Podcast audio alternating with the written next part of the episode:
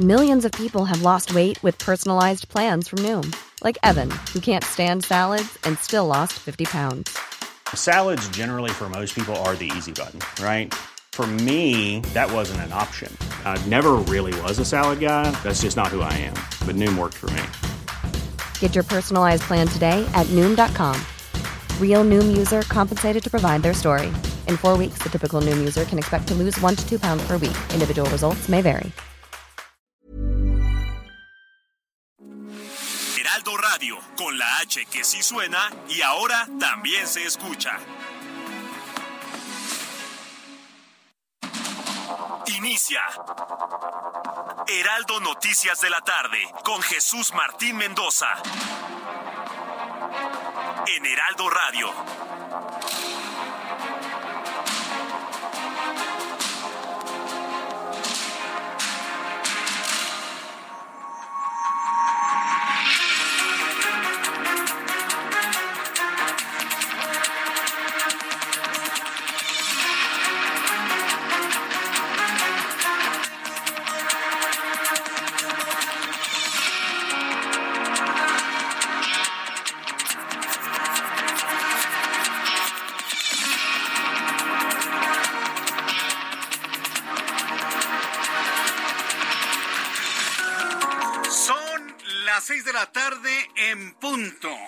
Centro de la República Mexicana. Mucha atención, señoras y señores. Hoy es 1 de mayo de 2023 y estoy transmitiendo totalmente en vivo, completamente en directo. Este, estamos completamente trabajando en este día 1 de mayo, arrancando un nuevo mes, arrancando la semana y por supuesto deseándole que este quinto mes del año 2023 sea venturoso, que esté lleno de éxitos, que esté lleno de, proyectos, que encuentre usted lo que está usted buscando, que se libre de lo que se quiere librar, es decir, que sea un mes que sea inolvidable para usted. Le deseo lo mejor de la vida y sobre todo mucha salud en este quinto mes que está iniciando el día de hoy. Y como siempre le digo, súbale el volumen a su radio. Yo soy Jesús Martín Mendoza y como todas las tardes le tengo las noticias más importantes. Revisemos en resumen los cuatro primeros asuntos que usted debe tomar en mente. Noticia número uno. Todos los ojos del país, ¿saben dónde están centrados? En Tamaulipas. Si usted no lo sabía porque estuvo descansando durante este fin de semana o bien nos viene escuchando ya en su regreso de su lugar de descanso, a esta hora de la tarde ya las carreteras se reportan con una gran carga vehicular. Bueno, debo decirle que Tamaulipas ha sido el foco de la atención debido al terror de las últimas horas. Resulta que hay caravanas de criminales dándose vueltas por diversos municipios de Tamaulipas. Bueno, pues el gobernador de Tamaulipas, Américo Villarreal, ¿qué pueden decir los gobernadores de cualquier partido político? De cualquiera, ¿eh? Que no pasa nada, que todo está tranquilo, que no pasa absolutamente nada, pero la gente está muerta de miedo en Tamaulipas. El gobernador de Tamaulipas, Américo Villarreal, aseguró que la entidad se encuentra en calma a pesar de las caravanas de vehículos del crimen organizado que han recorrido diversas carreteras, principalmente en los municipios de San Fernando, Tamaulipas y Reynosa, donde también se reportan bloqueos y enfrentamientos que han dejado hasta el momento un saldo de cinco personas fallecidas. Pero está en calma el Estado, ¿eh? O sea, hay cinco muertos. Están bloqueadas las carreteras. Los criminales mostrando sus armas largas se están dando vueltas por todos lados. Pero ¿qué dice el gobernador? Ay, no pasa nada, aquí felices, felices. No, hombre, el Estado está en calma. Ay, gobernador, de verdad, ay, ¿sabe qué? A veces es mejor no salir a medios a declarar nada y ponerse a trabajar a ver cómo controlan las cosas. Pero bueno, ya lo platicaremos más adelante. Segundo tema, un juez federal vinculó a proceso a Francisco Garduño, todavía titular del Instituto Nacional de Migración, por el delito de ejercicio indebido del servicio público. Garduño fue señalado por este crimen después del incendio ocurrido en el centro de detención de Ciudad Juárez, Chihuahua. Sí, dije bien, centro de detención, era una cárcel, no era una estación migratoria, una verdadera cárcel, en donde murieron 40 personas y 20 más resultaron lesionados. Asunto número 3. El presidente de este país aseguró el lunes que no se avisora ninguna crisis económica en el país en lo que resta de su administración, aunque no descartó que factores externos puedan llevar a una que podría ocurrir en 2025. A ver, presidente, no es ningún heroísmo anunciar que no va a haber crisis cuando termine y cuando usted se vaya.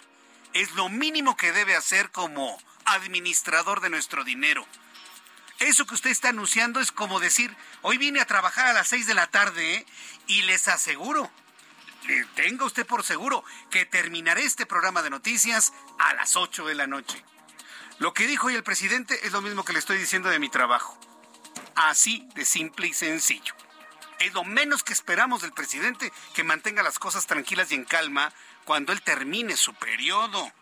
Bueno, pues fue lo que dijo esta mañana, aunque aseguró que hay nubarrones de crisis para el año 2025 por factores externos.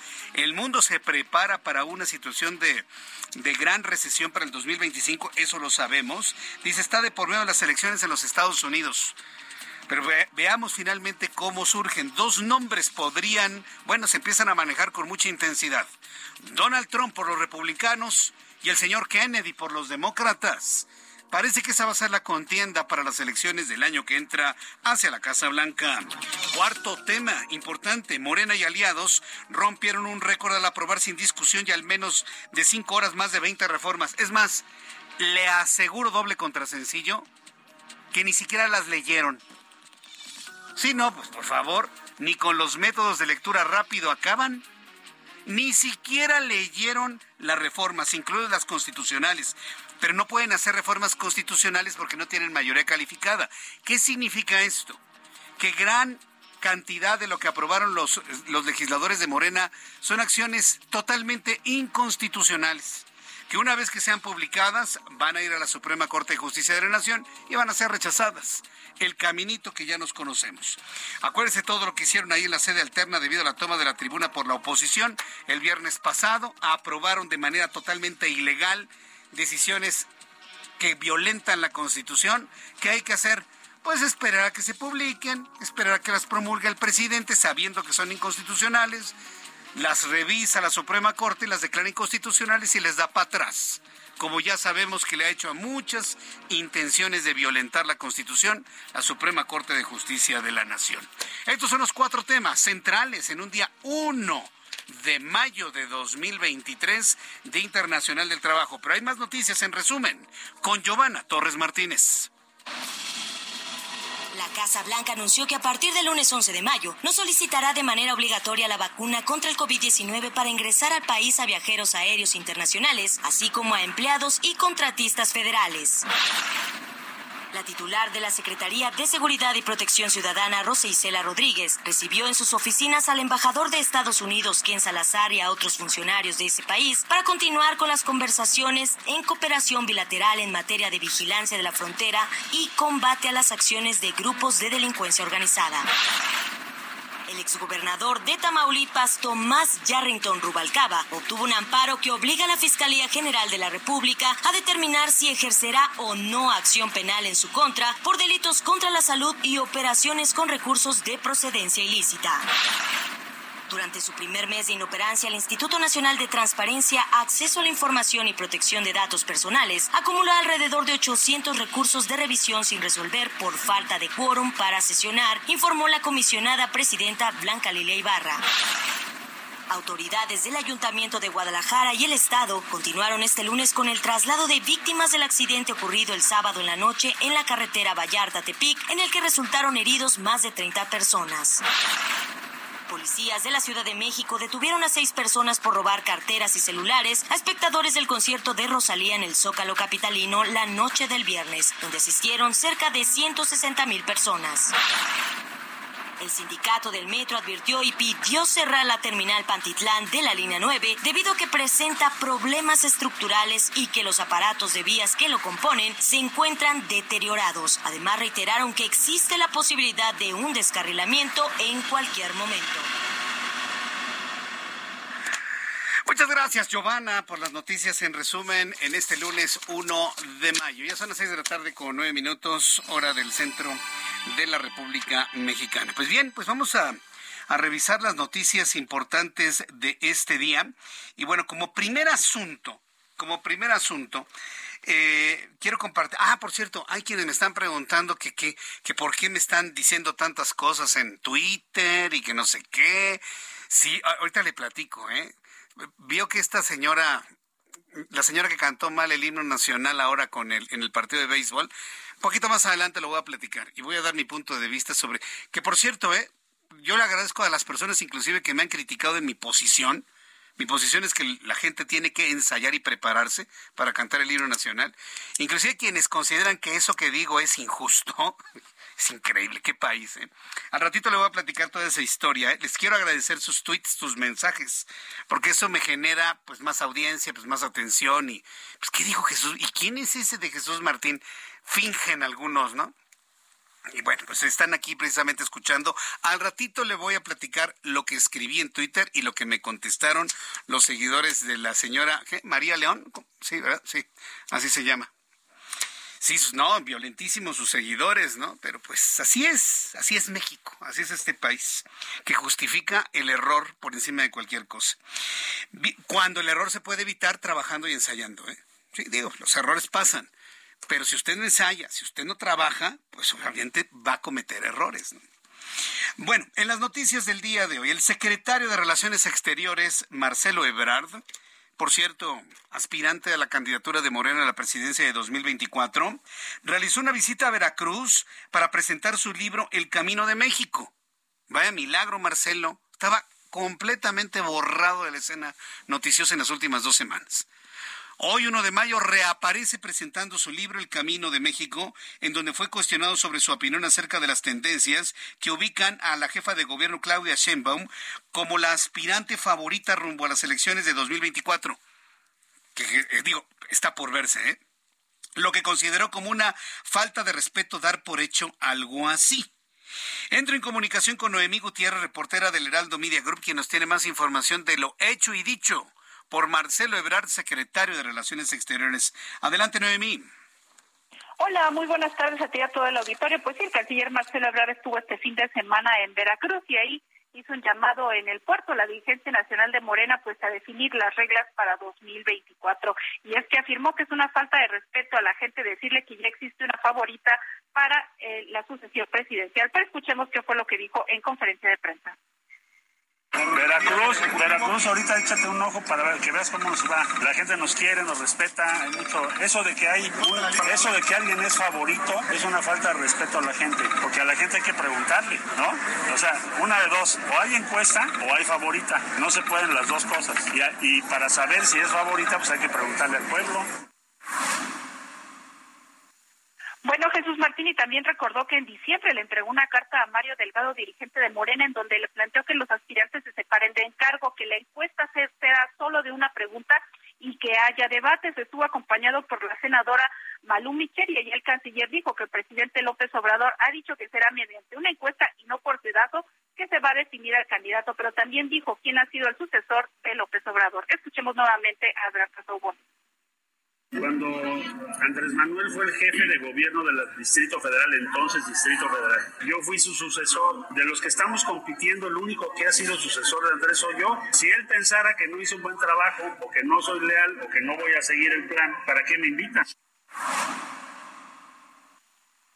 Bueno, Jesús Martín, y decirte que se espera que mañana el canciller Marcelo Ebrard pues, acompañe al presidente Andrés Manuel López Obrador, ya que a las 11 de la mañana, después de la conferencia de prensa matutina, van a recibir ahí en Palacio Nacional a la asesora de la Casa Blanca en materia de seguridad, Elizabeth Sherwood Randall. Jesús Martín, pues parte de la información que tenemos al momento. Muchas gracias por la información. Que te vaya muy bien, Noemí Gutiérrez. Buenas tardes. Hasta luego, muy buenas tardes. Pues a ver, es la primera vez que escucho a Marcelo Ebrard así, ¿eh? ¿Cómo lo escuchó? Ándele, estaba enojado, estaba molesto, estaba incómodo con las preguntas de los reporteros. Pero a ver, Marcelo, como, ¿quién, fue el que dijo? Tú te has de acordar, Ángel. ¿Qué político mexicano fue el que dijo que se mueve no sale en la foto? ¿Fue Fidel Velázquez? Fue Fidel Velázquez, ¿verdad? El que se mueve no sale en la foto. No hay que moverse, Marcelo. Yo sé que tiene que haber eh, condiciones de prudencia. Y yo, yo no entiendo todo, pero no hay que moverse. Porque el presidente tiene la sartén por el mango. Y eso que me digan de que, ay, la encuesta de Morena, por favor. Todavía existe en este país el ingenuo que crea que la encuesta de Morena va a determinar al candidato a la presidencia de México, por el amor de Dios, hombre. Que me digan dónde los fabrican, a los ingenuos. Va a ser un dedazo el presidente, punto. Él va a decidir, es Claudia, es Adán o es Marcelo, punto. Le voy a decir cuál es la, situación sobre todo para la, los, eh, la oposición. Hay analistas políticos que consideran que en este momento Morena puede ganar 2024 con quien sea. Con Claudia, con Adán o con Marcelo, con cualquiera. Aquí la decisión es a quién va a decidir el presidente de la República. Que no me vengan con lo de la encuesta. Es nada más un, una pantalla para mostrar democracia o aparentar democracia. Pero hasta Mario Delgado sabe que la decisión es del presidente. Va a ser Claudia. Hagan ustedes una votación para que aparezca Claudia ganadora. Punto. Lo demás no me importa. A ver cómo le haces, Mario. Claro. Pero si se mueve Marcelo, pues no lo va a ver el presidente de la República. Siendo, desde mi punto de vista, de los cuatro o cinco, porque voy a incluir a Ricardo Monreal y también a Gerardo Fernández Noroña, yo en lo personal creo que es una buena opción Marcelo Ebrard. Habla tres idiomas, el español, el inglés, el francés perfectamente bien. Tiene buena imagen internacional. ¿Que tiene ahí algunas cosas que tiene que aclarar? Pues sí, como todos los políticos mexicanos tienen cosas que aclarar, definitivamente. Pero pues que no se enoje, más bien que esté presente, que esté activo, como lo está la jefa de gobierno, como lo está el secretario de gobernación, como lo está el propio Ricardo Monreal en su estilo dentro del Senado de la República, como lo está Gerardo Fernández Noroña en las redes sociales, este, criticando a medio mundo. Todos están haciendo su chamba.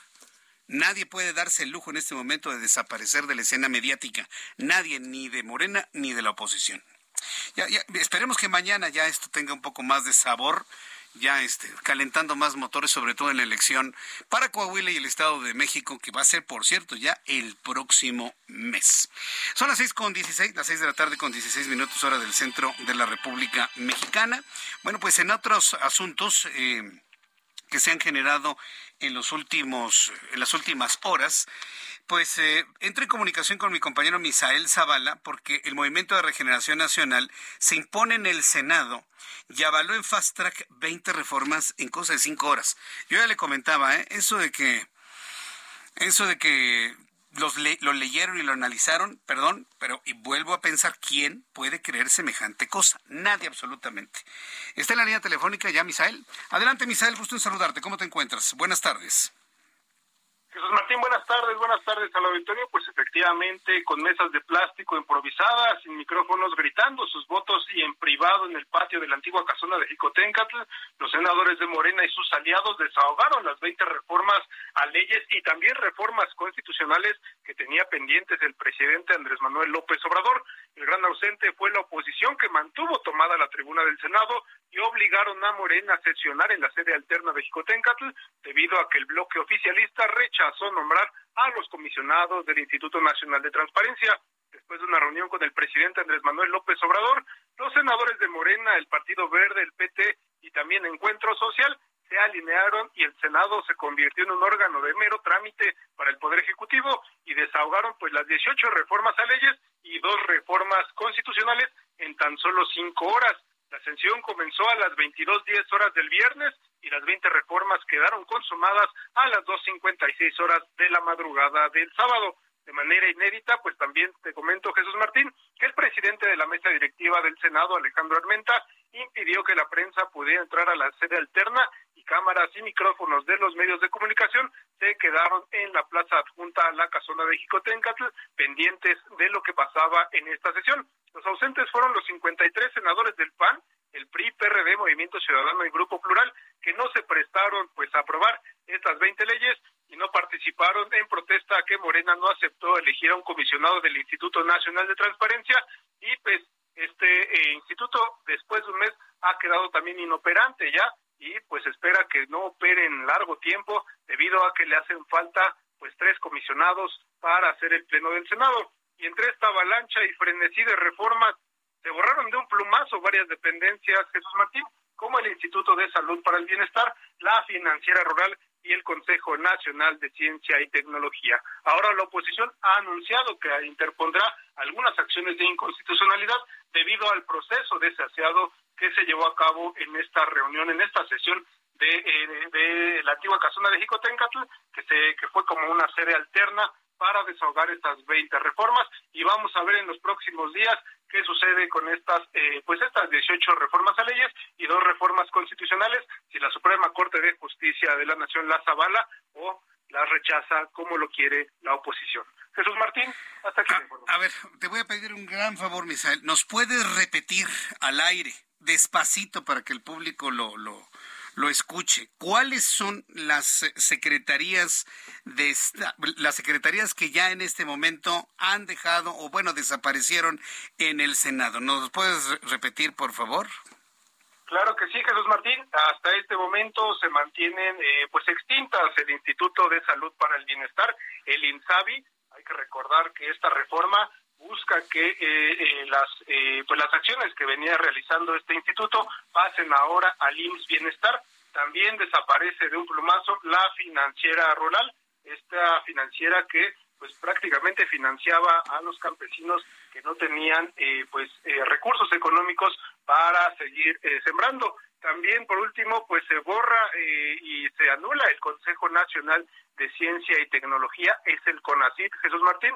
Este instituto también eh, en esta madrugada del sábado fue desaparecido por los senadores. Todas estos, eh, todas estas instituciones, eh, pues debido a reformas que son a leyes y no constitucionales, pasan directamente al, al Ejecutivo Federal para que el Ejecutivo Federal las publique en el diario oficial de la Federación y quede ya sentado que pues han desaparecido.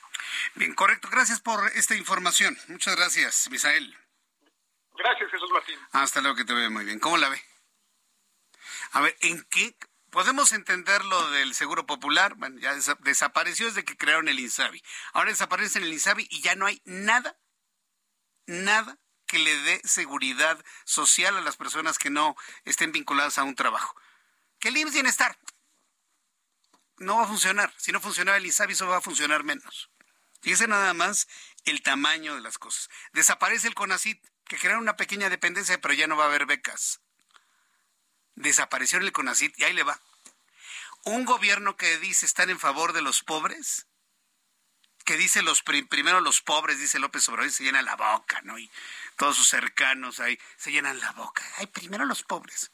Y desaparecen. La financiera rural, Ban Rural ya no existe.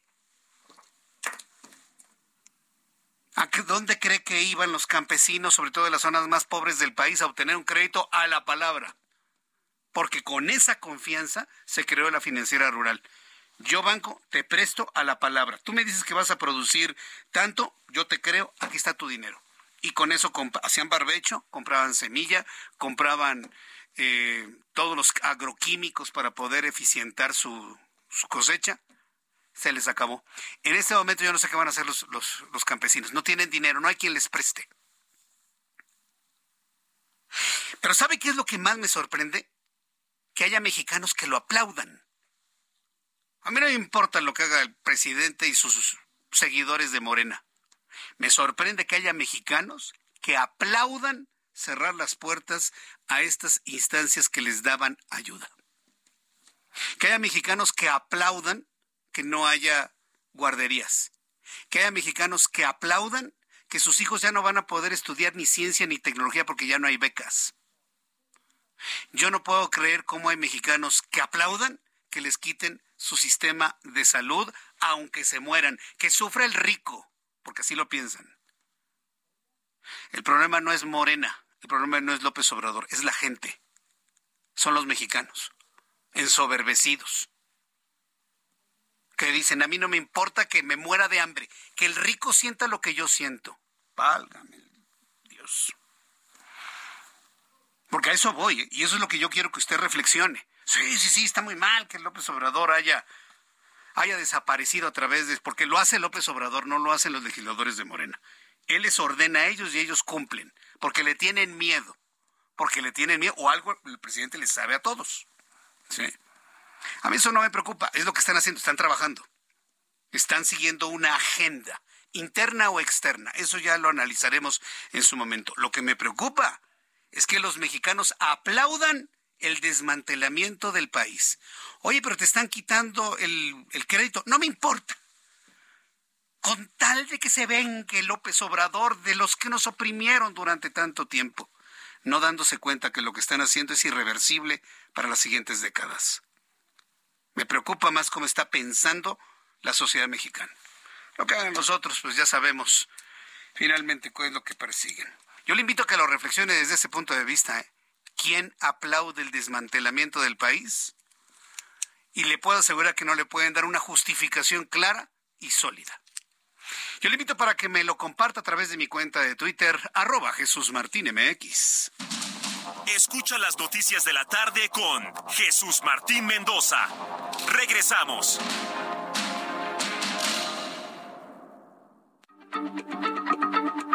Heraldo Radio, la H se lee, se comparte, se ve y ahora también se escucha.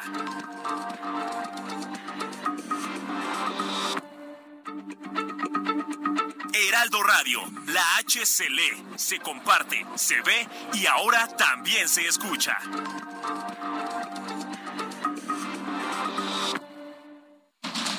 Continúa Heraldo Noticias de la tarde con Jesús Martín Mendoza.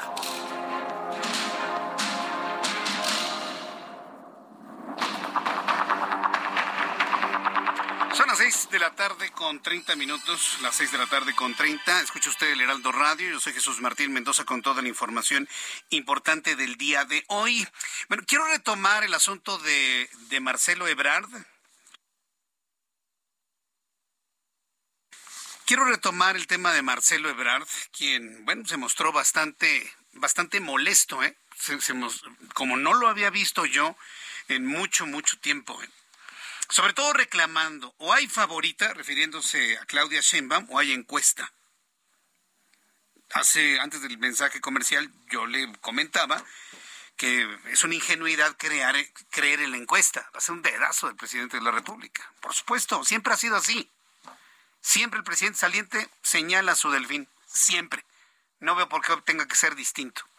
Cuando las cosas son tan iguales o peores como antes.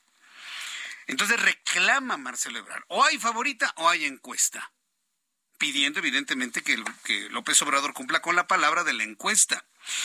¿Sabía usted que Claudia Sheinbaum, la jefa de gobierno, le respondió a Marcelo Ebrard? Ya le respondió. Las cosas se están poniendo interesantes entre ellos. ¿eh? La jefa de gobierno de la Ciudad de México, Claudia Sheinbaum, aseguró que rumbo a la sucesión presidencial de 2024 sí hay una favorita. ¿Cómo ve? Así le dijo. Claro que sí la hay. Se llama cuarta transformación. Buen manejo de palabras, ¿eh? Pero la contestación está dada y al buen entendedor pocas palabras. Con lo que respondió a los cuestionamientos del secretario de Relaciones Exteriores, Marcelo Ebrard, quien pidió un proceso justo en la selección del candidato de Morena. Vamos a escuchar a Claudia Sheinbaum. Ahora yo diría que sí hay favorita y hay encuesta, pero la favorita es la cuarta transformación de la vida pública. Y el partido definirá ya sus tiempos. Muchas gracias. No, pues le contestó re bien, ¿eh? Ahí sí debo reconocer que en esas discusiones entre ellos le contestó muy bien y creo que nos quedó claro quién es la favorita, ¿verdad? Yo no tengo ninguna duda y yo creo que a Marcelo Ebrard tampoco le quedó duda alguna. Hay que estar muy pendientes de sus anuncios y decisiones próximamente. Ya platicábamos con Misael Zavala sobre el asunto de las reformas que aprobó en Fast Track el Movimiento de Regeneración Nacional, algunas totalmente inconstitucionales. Es cuestión de tiempo nada más para que se presenten las acciones de inconstitucionalidad ante la Suprema Corte de Justicia de la Nación. ¿Qué dijo sobre este procedimiento López Obrador? Y es importante también compartirlo con usted. ¿Por qué? Porque cuando López Obrador era oposición, él se quejó amargamente de ese estilo de hacer las cosas de los partidos anteriores, del PRI y del PAN. Así rápido, fast track, órale para que no pasara nada de lo de la oposición. Y hoy López Obrador no nada más ordena hacer lo mismo, sino que lo hizo de manera voluminosa con 20 iniciativas que además destruyen al CONACIT, a la financiera rural y al famoso INSABI. Esta mañana el presidente de la República defendió el fast track aprobado en cinco horas y aseguró que los senadores no le hicieron caso en torno a detener el reloj legislativo. Dijo que desconocía que la Cámara de Diputados las iniciativas no pasaron por las comisiones porque dispensaron trámites y defendió que no son iguales a las anteriores mayorías del legislativo. ¿Cómo no van a ser iguales? Y lo tengo que cuestionar porque yo no voy a poner en mi boca este tipo de mentiras. Lo que se hizo es exactamente igual a lo que se acostumbraba en otras legislaturas, exactamente igual. ¿Qué fue lo que dijo López Obrador sobre ello? Tuvimos una reunión, me dio mucho gusto lo que están haciendo los legisladores, eh, nuestro movimiento, los que están buscando la transformación del país, porque están pensando en la gente, están pensando en el pueblo y eh, están unidos. Sí, pero no me hicieron caso, porque no, yo lo que quería era que dejaran ahí a los que estaban protestando más tiempo. Bueno, ese es, ese es el presidente de México y cómo está haciendo las cosas. Yo nada más le voy a dar un dato. Perú ya paró al foro de Sao Paulo que quiere mantener comunista a toda la América subdesarrollada y tercermundista. ¿Sabe quién acaba también de ponerle un alto a la izquierda, al comunismo que está promoviendo el foro de Sao Paulo? Paraguay. Ayer hubo elecciones presidenciales en Paraguay y ganó el candidato de la derecha. 43% de los votos para el candidato de la derecha contra el 27% del de la izquierda. Ya van varios países en América Latina que dicen, no, aquí así de esta manera no lo vamos a hacer. Y a todo lo que hemos escuchado, creo que es interesante compartir estas informaciones de lo que sucede en otras partes del mundo. Bien, hoy es 1 de mayo y evidentemente el tema es el trabajo. Hoy es 1 de mayo y el tema es el trabajo y todo transita hacia una posible reforma laboral. Ya saben, ¿no? Todos los sexenios tienen su reforma laboral. Todos quieren poner su granito de arena o su toque personal en el tema laboral. La reforma laboral de López Obrador abre la puerta a un nuevo pacto entre los sindicatos y los trabajadores y a pesar de que la reforma laboral aprobada en 2019 pretendía ser una oportunidad para un nuevo pacto entre los sindicatos y trabajadores del país, la Secretaría del Trabajo y Previsión Social prevé la eliminación de 119 mil contratos colectivos. A ver, los trabajadores de esos contratos colectivos, ¿usted por quién cree que votaron? ¿Usted por qué, quién cree que votaron los trabajadores de esos 119 mil contratos colectivos? ¿Por Ricardo Anaya? Ay, por Dios. A ver, trabajadores, les van a quitar sus contratos colectivos al vencerse este 1 de mayo el plazo para su legitimación.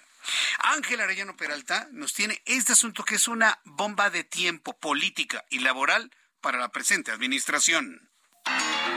Hoy termina el plazo para validar los contratos colectivos de trabajo existentes en el país. Los que no hayan sido validados por los sindicatos desaparecerán. La Secretaría del Trabajo y Previsión Social prevé que sean 119 mil contratos colectivos los que sean eliminados. Se trata de contratos de protección, aquellos que son firmados por el patrón con un sindicato a espaldas de los trabajadores. La reforma laboral del primero de mayo de 2019 estableció la obligación de los sindicatos de consultar el contrato colectivo con los trabajadores para que decidan por voto personal, libre, directo y secreto si están de acuerdo o no con lo pactado en dicho contrato. Hoy en la conmemoración por el Día del Trabajo en el Salón Tesorería de Palacio Nacional, encabezado por el presidente Andrés Manuel López Obrador y ante líderes sindicales, la secretaria del Trabajo Luisa María Alcalde resaltó esta etapa dentro del proceso de transición hacia el nuevo modelo laboral. Hoy precisamente concluye el plazo establecido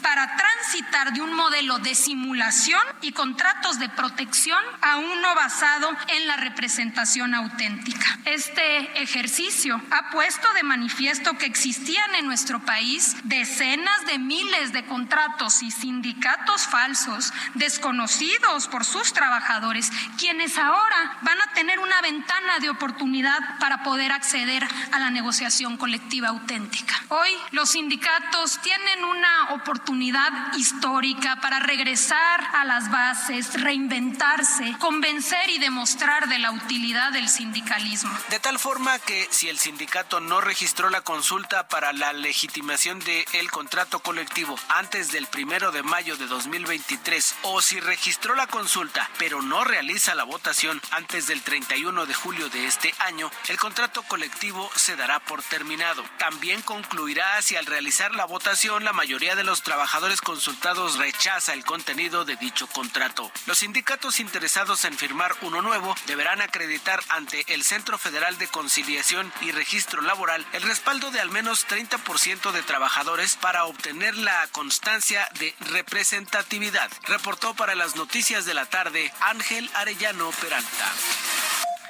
Gracias Ángel por la información y esta revisión, insisto, de un asunto que de no abordarse con, con mayor pericia, bueno, pues puede generarle un gran problema laboral al actual al presidente de la República. Vuelvo a lo mismo, él centraliza todo, aunque existe una secretaria del trabajo que ha hecho un buen trabajo.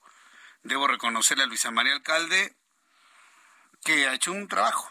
Bueno, no ha habido huelgas, los pocos conflictos que hay se han resuelto, pero ahora en esta circunstancia de la cancelación de estos contratos, a ver finalmente, y sobre todo identificar los que eran falsos de los que verdaderamente son buenos.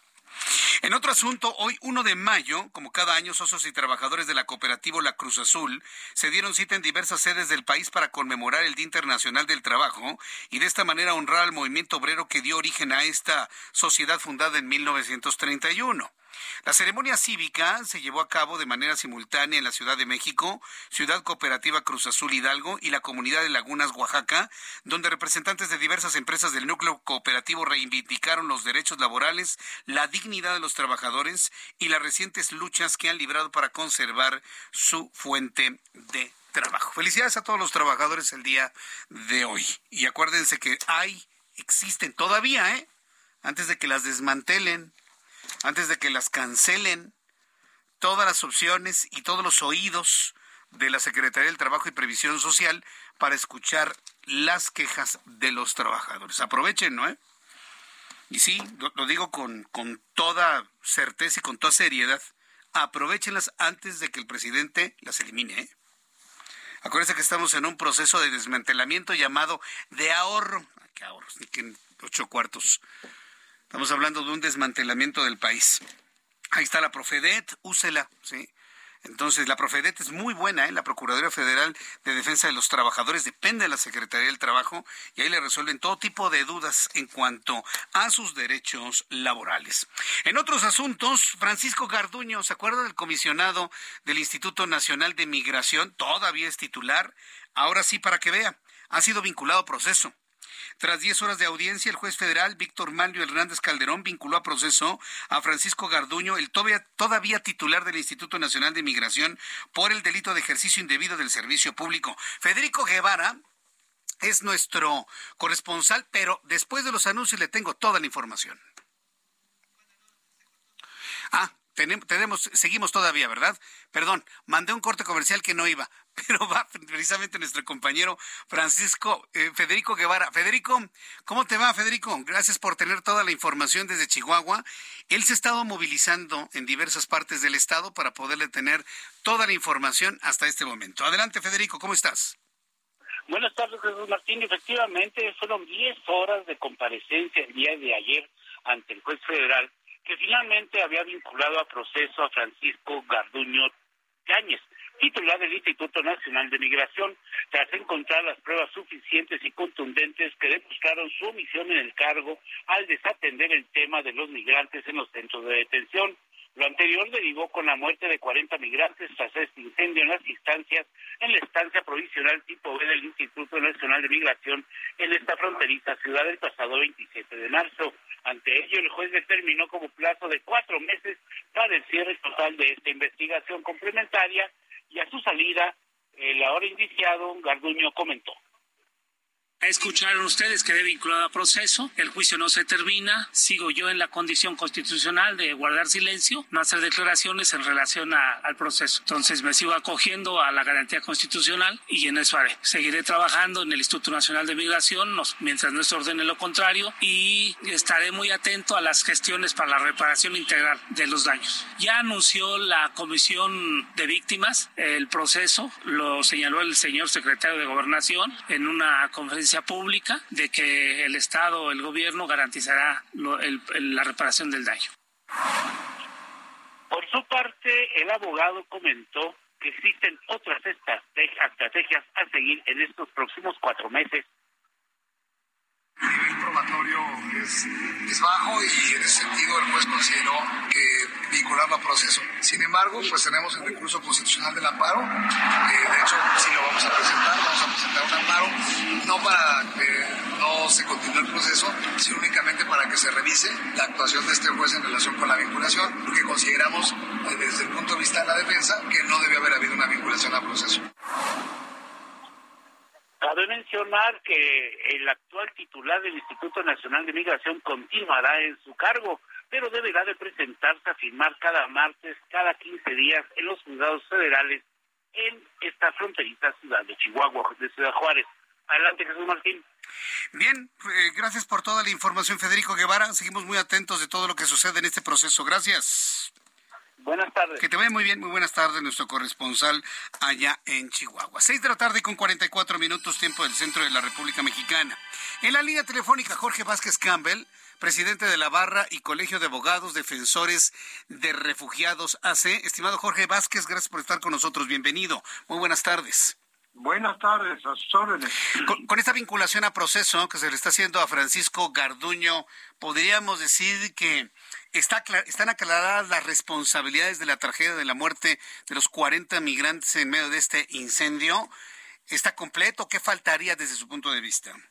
Mire, aquí faltaría que realmente se actúe conforme a la ley. El domingo fue una obra de teatro con un, un guion a seguir de cada uno de los artistas que intervinieron. El Ministerio Público les amarraron las manos a la espalda y les pusieron una mordaza y le dieron instrucciones de permitir un atropello legal que eh, definitivamente no se vale. Mire, Garduño es el responsable del caos que estamos viviendo en el, el mal manejo de la situación de los refugiados. Ha actuado de una manera violenta, agresiva, ha tolerado eh, verdaderos delitos como secuestros, homicidios, este, atraco y medio. No ha hecho eh, su función de acorde a como debería. La insistencia del presidente de la República de no dejarse vencer por la opinión pública está causando un caos con un problema de seguridad nacional grave. Garduño no tiene la habilidad ni la inteligencia de enfrentar el problema que actualmente tenemos. Fue concedida la libertad con la firma eh, cada 15 días y se le permite continuar en el servicio de inmigración para que fabrique pruebas, intimide testigos y se burle de los derechos humanos. Tiene tres recomendaciones de parte de Derechos Humanos Federal en el sentido que se le despida del puesto y que se haga una investigación formal. Tuvieron que morir 40 personas para llamar la atención de la gravedad del problema. Entonces, este presunto juicio es una este, burla debió haber enfrentado los mismos cargos de sus empleados inferiores porque él estaba al frente, él estaba consciente de las situaciones eh, en que se encontraba la estación migratoria. Él ha hecho varias visitas a Ciudad Juárez en los últimos años y no puede eh, arguir que desconocía la situación. Entonces, en esta posición de poder se dan estas tragedias y se da este ejemplo lamentable de impunidad jurídica con el apoyo del primer mandatario. Este es el problema que tenemos, ¿no? Una garantía de, de impunidad ante, ante este hecho. Y lo que estamos viendo es que parece que él va a permanecer como comisionado, por lo que veo, ¿no? Pues mira, tenemos el problema de que el presidente lo está tomando como un ataque a su persona y no lo está tomando como una necesidad de imponer a un estadista o a, a una persona con la habilidad necesaria para enfrentar este problema. Si el paciente le da cáncer, no va a andar con un médico general, va a buscar un oncólogo. Entonces aquí necesitamos que al frente de migración se ponga a una persona que tenga la habilidad de resolver un problema tan serio. Pues yo quiero agradecerle mucho este análisis, don Jorge Vázquez, porque sí es importante tener la voz de alguien que lo ve de esta manera y que no nos quedemos con la idea de que, ah, ya lo vincularon a proceso, entonces ya, todo está arreglado. Es importante ver también estos ángulos de la información y le agradezco mucho que me haya tomado la comunicación en esta tarde del lunes 1 de mayo. Muchas gracias, don Jorge Vázquez. Disculpe la sinceridad y lo enérgico, pero es necesario pegar el grito. No, no, no, es que precisamente eso es lo que queremos escuchar, que alguien pegue el grito, que lo diga con toda claridad y sinceridad para poderlo entender a cabalidad, don Jorge. Bueno, le agradezco el privilegio de haberme permitido hablar en su programa. Muchas gracias, que le vaya muy bien, don Jorge, que tenga usted muy buena tarde. Gracias. Gracias. Hasta luego, que le vaya muy bien. Es Jorge Vázquez Campbell, presidente de la Barra y Colegio de Abogados Defensores de Refugiados AC, quien ha planteado que aún con todo lo que nos están diciendo, pues va, va a gozar de una, pues cómo llamarlo, ¿no? Una impunidad. Francisco Gardoño, que por cierto, mire, ya la verdad de, de en cuanto a a comentarios hacia sus habilidades o no habilidades, bueno, pues creo que ya lo escuchamos con toda claridad. Bueno, pues son las seis de la tarde con 49 minutos hora del centro de la República Mexicana. Mire, quiero, quiero mostrarle lo siguiente, porque la verdad es que son de las cosas que se han comentado mucho en las redes sociales y debo decirle que en las últimas horas me ha ido como en feria pero la verdad yo agradezco mucho todos los comentarios que me han hecho a través de Twitter, arroba Jesús Martín MX, arroba Jesús Martín MX. Hay una cantante que se llama María León, es cantante y bailarina, tiene muchos seguidores, muchos, muchos, muchos seguidores. A mucha gente le gusta cómo canta, cómo baila, este, su, aspecto, pero pues se tuvo el altísimo honor, y, y sí lo quiero presentar de esta manera, cuando a un artista, un cantante, el que sea, le dicen, oye, te cantas el himno nacional para los juegos de tal cosa, para la pelea de box, para el juego de béisbol, para lo que sea, debería ser considerado como una de sus más importantes actuaciones de su vida. Pero si sentimos que el himno nacional es una cosa de niños que lo cantaba en la primaria, y así lo dice en su disculpa María León, estamos perdidos. Yo nomás le voy a decir una cosa. ¿Cuántas veces se han equivocado cantantes y artistas mexicanos al cantar su propio himno nacional? ¿Cuántas veces? N veces. Dígame cuántos cantantes se han equivocado al cantar el himno de los Estados Unidos en una serie mundial, en un partido de, de, fútbol americano. Dígame cuántos. Le puedo asegurar que no se le... A lo mejor alguien sí se ha equivocado, pero no le viene el nombre de nadie a la mente. ¿Por qué? Porque un profesional se prepara, un profesional ensaya, un profesional ensaya. Y si te da mucho miedo cantar el himno nacional ante tanta gente, te agarras un papelito y lo cantas del papelito. No pasa nada. Es mejor que digan, ay, tenía un papelito, sí, pero lo hice bien. A que digan, ni siquiera papelito y lo hizo mal. María León, cantante bailarina reconocida, fue encargada de entonar el himno nacional de México previo al partido de la MLB en San Diego, entre San Diego, los padres de San Diego y los gigantes de San Francisco de la Liga Profesional de Béisbol de los Estados Unidos. Los nervios la traicionaron, dice la ex vocalista de Playa Limbo, cambiando una parte del himno, en lugar de decir por el dedo de Dios escribió, dijo un soldado de Dios escribió. ¿Quieres escucharlo? Vamos a oírlo.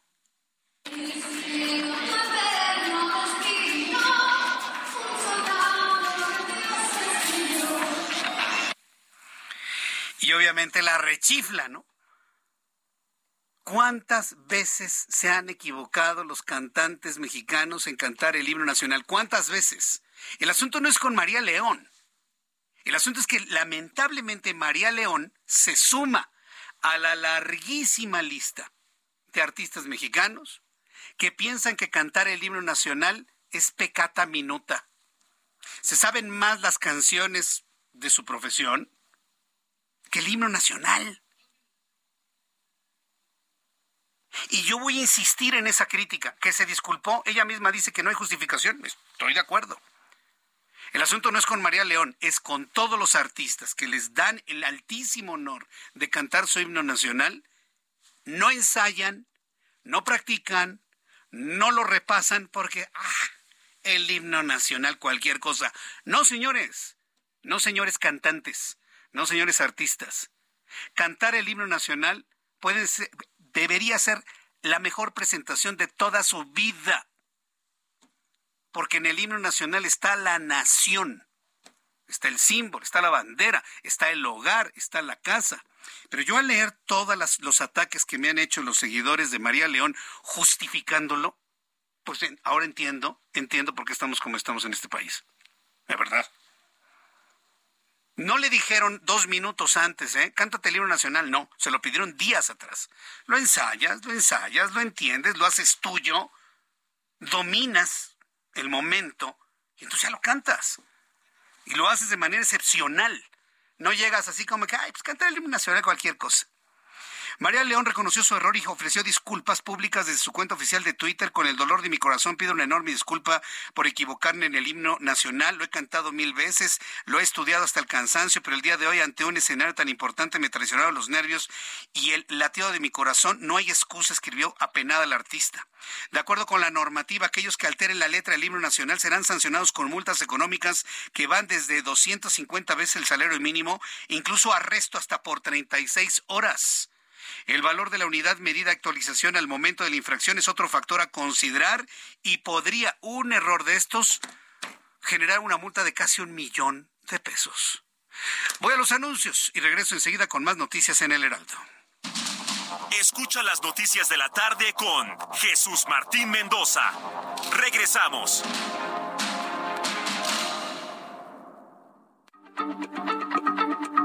Heraldo Radio, la H se lee, se comparte, se ve y ahora también se escucha.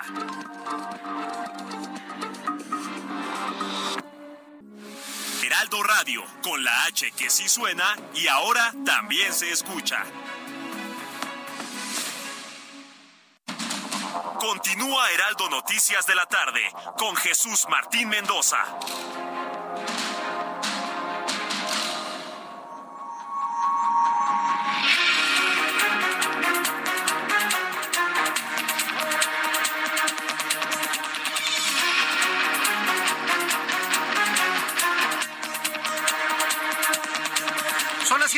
Punto, las 19 horas en punto hora del centro de la República Mexicana, le presento un resumen con las noticias más importantes en el Heraldo Radio.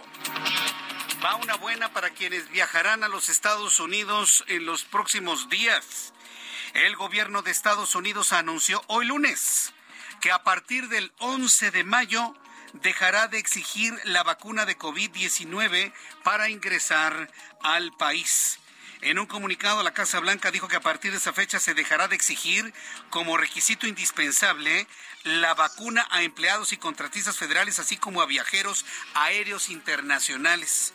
Así que a partir del próximo 11 de mayo ya no va a encontrar usted las mesas adicionales en la documentación en su aerolínea, donde le va a ver, me muestra su cartilla de vacunación a ver, lléneme esta hojota, ¿no? Y está, llenando ahí todo eso y leyéndole. Y le ponen un, un, ¿cómo se llama? Un holograma, ¿no?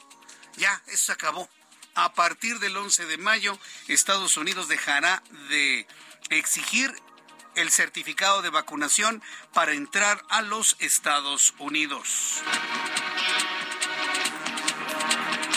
En más noticias de este resumen, informo que el gobernador de Tamaulipas, Américo Villarreal, aseguró que la entidad dice se encuentra en calma, pero hay más de cinco muertos por las acciones violentas y todos los enfrentamientos que se han suscitado a raíz de los patrullajes del crimen organizado en diversos municipios durante las últimas horas.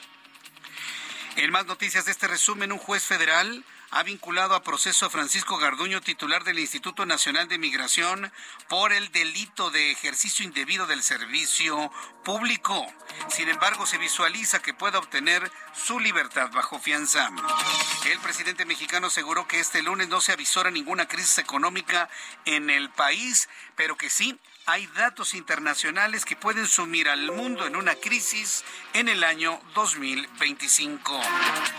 El Movimiento de Regeneración Nacional y sus aliados rompieron un récord y aprobaron sin discusión 20 reformas. Hoy, hoy la oposición anunció, senadores del Partido Acción Nacional han anunciado que van a enviar, van a hacer acciones de inconstitucionalidad de muchas de estas normas ante la Suprema Corte de Justicia de la Nación. En entrevista con el Heraldo Radio, el presidente de la Barra y Colegio de Abogados Defensores de Refugiados, Jorge Vázquez Campbell, afirmó que el todavía comisionado del Instituto Nacional de Migración, Francisco Gardoño, es el responsable del caos que se vive en México en materia migratoria, al no proteger a los migrantes y permitir la comisión de otros delitos, lo que podría derivar en un problema de seguridad nacional y calificó como una burla el juicio en su contra por la muerte de los 40 migrantes en Ciudad Juárez, lo que representa un caso de impunidad jurídica en el que el presidente mexicano es copartícipe. Esto dijo Jorge Vázquez en entrevista en el Heraldo Radio. Garduño es el responsable del caos que estamos viviendo en el, mal manejo de la situación de los refugiados. Ha actuado de una manera violenta, agresiva, ha tolerado verdaderos delitos como secuestros, homicidios, atraco y medio. No ha hecho eh, su función de acorde a como debería. Entonces, en esta posición de poder se dan estas tragedias y se da este ejemplo lamentable de impunidad jurídica con el apoyo del primer mandatario. Bueno, pues esto es lo que comentó nuestro invitado el día de hoy. Quiero informarle que hace unos minutos murió un motociclista, se cayó de un distribuidor vial en el oriente de la Ciudad de México, en, en el eje 3 Oriente. Imagínense, venía el motociclista ahí muy cerca de, lo que es eh, eh, la alcaldía Venustiano Carranza, en esa zona, en la unidad Kennedy ve que hay unos puentes que suben, luego que bajan sobre Francisco del Paso y Troncoso. Ah, bueno, pues se subió y quién sabe qué pasó, se vino abajo. Al menos que hay unos 15 metros de altura el, motociclista se mató en la caída. En unos instantes le voy a tener toda la información con nuestros compañeros reporteros urbanos. El coordinador del Movimiento de Regeneración Nacional de la Cámara de Diputados, Ignacio Mier, aseguró que la reforma constitucional para reducir la semana laboral de 6 a 5 días, es decir, 48 a 40 horas, será aprobado en el próximo periodo de sesiones, es decir, en septiembre. Además, reveló que el grupo parlamentario del PRI se comprometió a votar a favor del dictamen avalado en comisiones, pues por ser un cambio a la Constitución se requiere mayoría calificada de dos terceras partes. Mire, esta iniciativa la va a votar a favor inclusive el PAN y hasta el PRD, porque la productividad no está en función, la productividad no está en función de las horas silla, lo puedo decir de otra manera, ¿no? De las horas silla en la oficina. Está en función de horas eficientes de trabajo y permitirle a los trabajadores salir a su hora. Claro, permitir a los trabajadores salir a su hora.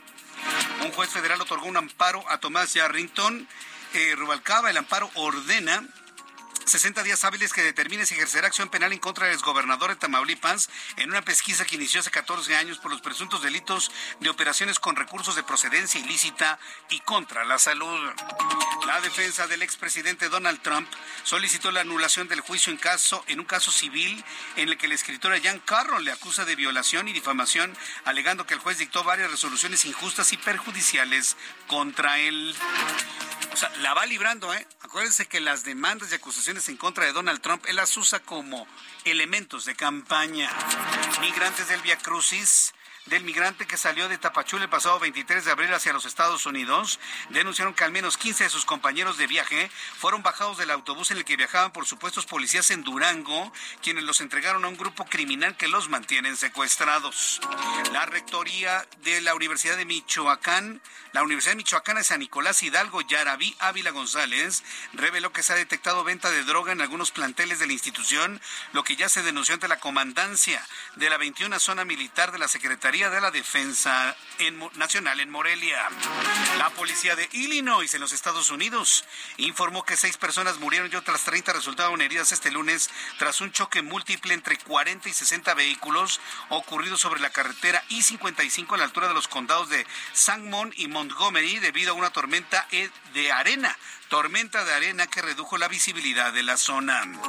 Y informó que desde Miami el líder opositor venezolano Juan Guaidó compartió un mensaje en sus redes sociales con motivo del Día del Trabajo y lamentó que el dictador Nicolás Maduro reconoció su saqueo multimillonario y pulverizó el salario y las pensiones de sus conexionales.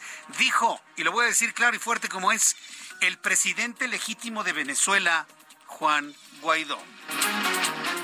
Son las noticias en resumen. Le invito para que siga con nosotros. Le saluda Jesús Martín Mendoza.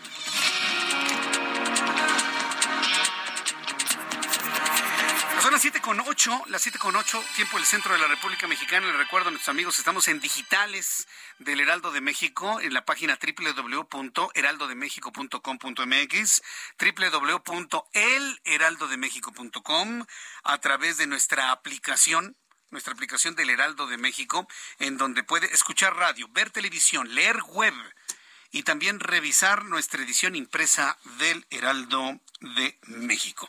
Bien, vamos con nuestros compañeros reporteros urbanos, periodistas especializados en información de ciudad. Mario Miranda, me da mucho gusto saludarte. ¿En dónde te ubicamos? ¿Qué tal, Jesús Martín? Muy buenas noches. Nos encontramos en la caseta México-Cuernavaca, donde poco a poco empieza a incrementar el aforo vehicular por el regreso de vacacionistas, quienes aprovecharon este fin de semana largo por el día de trabajo para salir de vacaciones. De acuerdo con la información de Caminos y Puentes Federales y de la Guardia Nacional, en estos momentos están ingresando aproximadamente 20 automóviles por minuto de las ocho garitas que se encuentran abiertas de estas casetas.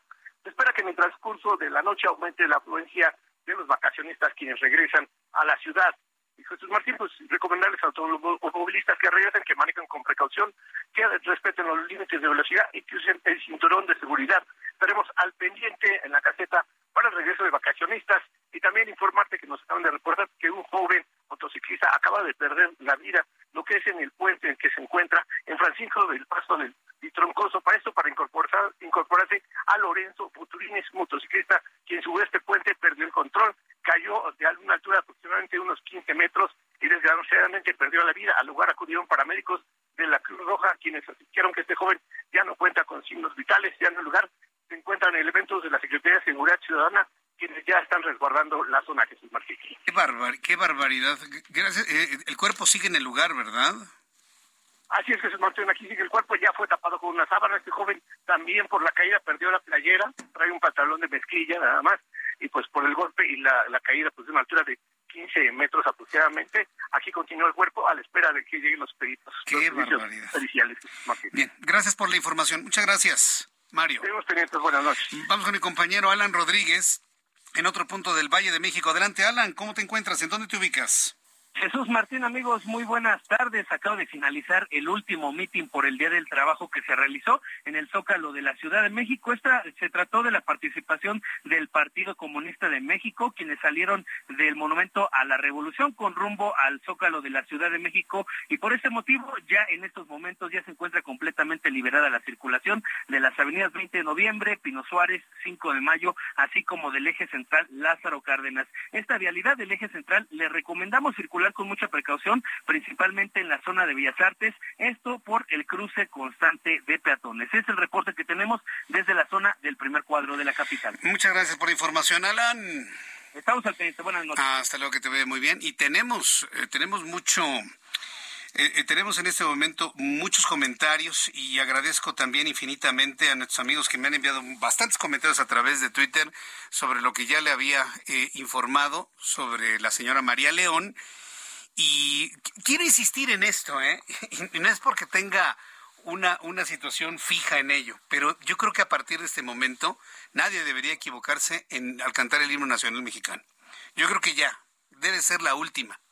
Alguien le, decía a María León en Twitter, me decía, no vas a ser, no eres la primera y no vas a ser la última. Y le contesta a esta persona, ¿qué? O sea, estás, resignado a que otros cantantes y otros artistas se van a volver a equivocar en el, al cantar el himno nacional. ¿Qué clase de sociedad somos, eh? ¿Qué clase de país somos?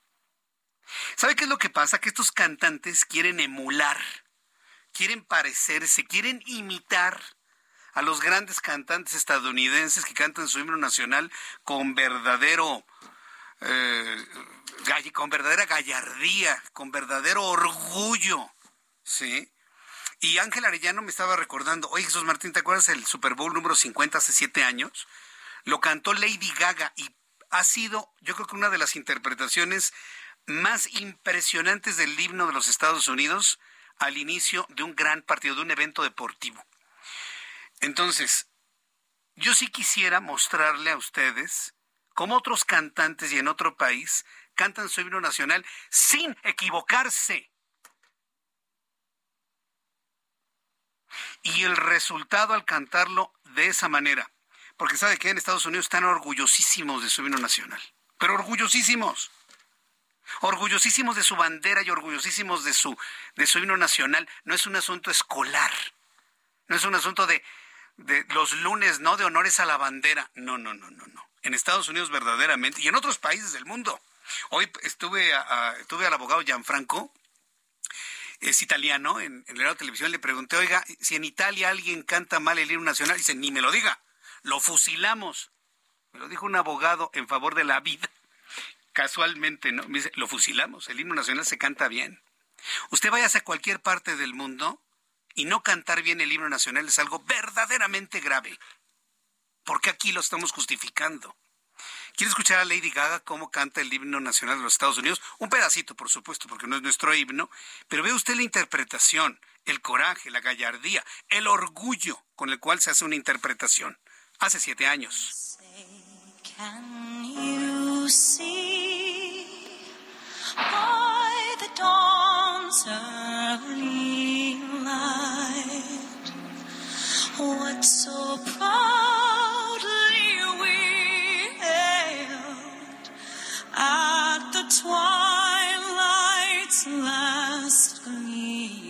Y las imágenes, ¿no? De la gente, ¿no? Con la mano derecha en el corazón y los militares con su saludo todo formal, completamente en silencio, escuchando una de las mejores interpretaciones que se recuerden al inicio de, un, de una contienda deportiva como fue el Super Bowl de hace siete años. Y de esta forma concluía Lady Gaga y escuche usted la respuesta del público.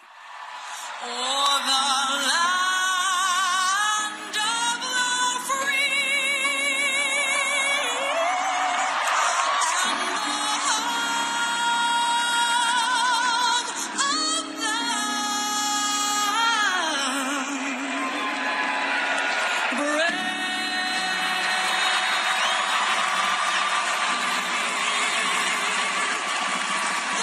público de pie, con los dos puños arriba, gritando a la Lady Gaga por una extraordinaria interpretación del himno de los Estados Unidos.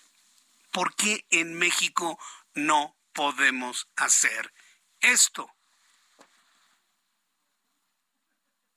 Dígamelo y hago un silencio para que pensemos, ¿por qué en México no podemos hacer esto? Porque nos falta nacionalismo, porque nos falta amor al himno. ¿Usted cree que Lady Gaga llegó y, oye, cántalo? Sí, ahorita lo canto. No, hombre, se ve trabajo. Ensayo, ensayo, ensayo, letra, eh, vestuario, todo absolutamente. ¿Por qué no podemos hacer eso en México? Lo dejo como pregunta para que alguien me lo pueda contestar a través de mi cuenta de Twitter, arroba Jesús Martín MX arroba Jesús Martín MX. Y me detengo en esto porque ya son muchas equivocaciones, ¿no? Son demasiadas, vergonzosamente demasiadas. Bien, pues vamos a continuar. Al ratito le tengo más información de lo que sucede allá en el eje 3 Oriente. Pero antes me da mucho gusto saludar a Juan Guevara desde Now Media, televisión y radio. Mi querido Juan, qué gusto saludarte. ¿Cómo te encuentras? Mi querido Jesús Martín, buenas tardes, saludos a todo nuestro auditorio. Gracias por eh, estar en comunicación con nosotros, mi querido Juan. Hoy, ¿cuál es tu tema? A ver, platícanos, por favor, mi querido Juan. Mira, este, después de todo lo que ha sucedido con Twitter y con Elon Musk, bueno, pues ya hay una red que se llama Blue Sky Social, que es una red que es prácticamente el clon de Twitter y está empezando está empezando a tener mucha relevancia. De hecho, Jack Dorsey, quien es la, quien fue el presidente de Twitter hasta que llegó Elon Musk, pues ya tenía trabajando desde hace rato esta red social. ¿Por qué es tan importante Blue Sky? Bueno, Blue Sky, que por cierto, eh, para decir a nuestro auditorio, eh, ya me inscribí yo en la en la versión beta, todavía están apenas sacando esta red social Todavía no tengo acceso, pero ya pude ver muchas de las funcionalidades que tiene Blue Sky eh, Social. Blue Sky Social tiene exactamente la misma funcionalidad de Twitter, pero hay una gran diferencia. Y la gran diferencia es que eh, no existen estos candados que le han puesto a Twitter, que está, eh, pues de alguna manera, hasta el momento, basada en la libertad de expresión, de manera que la gente puede revisar y ver y digamos retuitear lo que a quienes ellos sigan, pero sobre todo tiene un sistema de inteligencia artificial que se dedica a moderar lo que son los fake news, las mentiras. Ah. Como sabemos, una de, la- una de las cosas que afectó muchísimo o una de las de las críticas importantes de Twitter es que pues cualquiera decía algo, parecía creíble y hasta las hasta los medios de comunicación en ocasiones se los compraban, ¿no? Y entonces eso se convirtió en lo que alguna vez Donald Trump llamaba como fake news, es el insertar algo que es una media verdad, de manera que las redes sociales lo empezaran a, a, retuitear, lo empezaran a hacer viral, y entonces los medios de comunicación, pensando que era una noticia importante, empezaban a publicarlo y empezaban a hacer medias verdades, verdades confirmadas. Este sistema de Blue Sky Social es, tiene este sistema de inteligencia artificial de manera que puede detectar cuando existe una verdad a medias o cuando no está fundamentada. Ya varios medios de comunicación están haciendo la transición de Twitter a Blue Sky. De hecho, estamos empezando a ver cómo los usuarios empiezan a migrarse de Twitter a Blue Sky Social y es una red que promete. ¿Por qué? Como tú sabes, Jesús Martín, la red social política más importante del mundo, pues sigue siendo Twitter, ¿no? Este, los políticos a nivel internacional sabemos que, pues, este, el presidente de los mexicanos abusa de Twitter para poder promocionar sus cosas, como muchos de los políticos en otros países, y de alguna manera tratan de tener su propia voz que en teoría no sea filtrada por los medios de comunicación, que ese es el problema. Eh, se ha visto en los en, en los países comunistas, en los países de izquierda, ahora México convirtiéndose con uno, uno de estos, eh, que los líderes de estos de estos eh, estados, de estos de estos países utilizan Twitter para poder ahora sí que evangelizar a las masas, ¿no? Eh, tratar de que le compren las medias verdades y como los medios de comunicación, nuestra, nuestra información, nuestro trabajo es revisar que lo que digan sea realmente fidedigno, no una verdad a medias. Por eso se ha convertido Twitter tan importante para los eh, jefes de Estado de izquierda, específicamente de porque al no ser filtrados por los medios de comunicación, pues pueden declamar lo que se les ocurra, ¿no? Por eso, por eso es tan importante esta, e- esta red social. Esta red social para la gente que la quiera es gratuita, absolutamente gratuita, para poder eh, de alguna manera inscribirse, porque hay lista de espera ya, para poder sacar eh, a tu usuario en esta red social, se van a B de bueno, Sky, la palabra Sky en inglés, S-K-Y, punto app, app, o sea, bsky.app, ponen su correo electrónico y en cuanto les llegue su turno de poder inscribirse, van a poder crear su usuario, van a poder poner su red social. Ya tiene alrededor de 100 mil usuarios en este momento, es una red muy joven, eh, pero ya medios de comunicación como el New York Times está haciendo la transición, este NPR, que es National Public Radio en los Estados Unidos, este está haciendo la transición, es decir, los medios de comunicación están empezando a crear de alguna manera redes o, o usuarios en estos para poder difundir su contenido, ¿no? Y me parece que eh, al, al ser una versión, digamos, de Twitter 2.0 mucho más estructurada, creo que va a tener eh, la idea de realmente compartir eh, y leer y, y recompartir contenido noticioso, pues que no sean verdades a medias. ¿no? Pues qué interesante está, ¿eh? La verdad es que yo, yo no creía que existiera o que se pudiese con- eh, conformar una nueva red social que le compitiera a Twitter, sobre todo por sus características de información. Hay cosas que actualmente no me gustan, como los hipertextos de más de 240 caracteres, que pre- prefiero leer los hilos. Pero bueno, es ya cuestión, cuestión de gustos pero eh, sí habrá que ver si efectivamente puede de alguna manera superar a Twitter. Eso buscó hacerlo Donald Trump con Truth, pero yo no sé si Truth ha funcionado. ¿Tú cómo has visto Truth ahora que estamos hablando de competencias para Twitter? Mira, Truth Social no funcionó porque todo el mundo sabía que era la red social de Donald Trump. Y Truth Social se crea por, por, por simplemente porque eh, eh, Donald Trump es bloqueado de Twitter por, por, por andar publicando cosas que no eran, ¿sí? Y entonces el, el, el- la Junta Directiva de Twitter decide bloquear a Donald Trump en todas las redes sociales, incluyendo Twitter. Entonces Donald Trump dice, bueno, pues si no me invitan a, mi, a esta red social, yo creo la mía. Entonces, fue, fue una característica diferente, lo cual no prendió con los usuarios. Solamente la gente que está en Truth Social, pues es la gente que sigue a Trump, son los, son los este, republicanos radicales, lo que eran del Tea Party. Pero eh, Blue Sky es, es, está, está construido, Jesús Martín, por gente que trabajó en Twitter. Entonces, a la hora que Elon Musk corre al 80% de los, eh, de los empleados, Jack Dorsey, quien fue el fundador de Twitter, les dice, vénganse para acá, vamos a formar una red social como debe de ser, y es por eso tiene tanto interés, porque es el fundador de Twitter creando o recreando su red social con las mejoras que no tenía Twitter. Y con todo el branding de Twitter. Es, esa es la cosa que seguramente Elon Musk debe estar lamentando mucho. Moraleja, nunca corras a tus empleados clave, ¿eh? que conocen tu branding. No, no, no, y, o déjalos contentos, ¿no? Oh, pues o, déjalos contentos. Bien. Págales bien, déjalos contentos.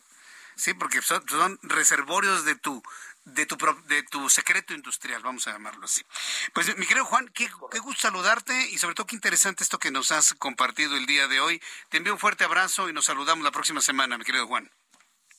Un abrazo, Jesús Martín. Gracias a todos. Que te vaya muy bien. Hasta luego. Juan Guevara, desde Now Media. Saludos amigos que nos escuchan a través de Now Media en la ciudad de Chicago. Gracias por estar con nosotros a esta hora de la tarde. Después de los anuncios, después de los anuncios, le voy a tener más información desde Tamaulipas sobre las caravanas criminales que han causado terror en Tamaulipas. Y le invito para que me escriba a través de mi cuenta de Twitter, arroba Jesús Martín MX.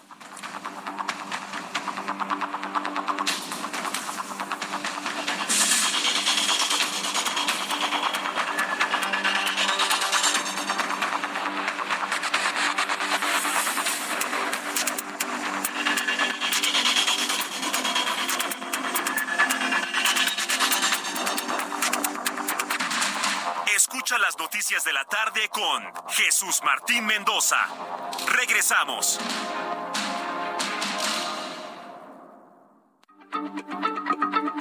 Heraldo Radio, la H se lee, se comparte, se ve y ahora también se escucha.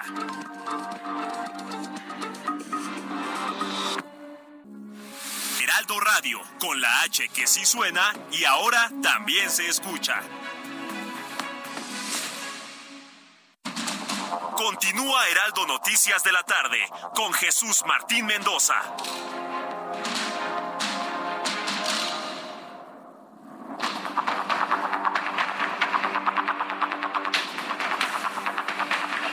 Son las siete y media, las 19 horas con 30 minutos hora del centro de la República Mexicana. Vamos rápido con el tema que nos ocupa en Tamaulipas.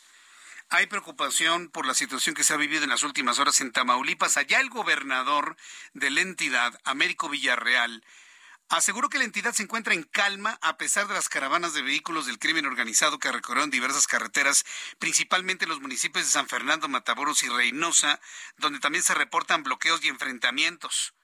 A ver, dice el gobernador Américo Villarreal que la entidad está en calma pero hay bloqueos, enfrentamientos, balazos y hasta cinco muertos. Ah, pero está en calma. Carlos Juárez, desde Tamaulipas, en calma. Me da mucho gusto saludarte, Carlos. ¿Cómo estás?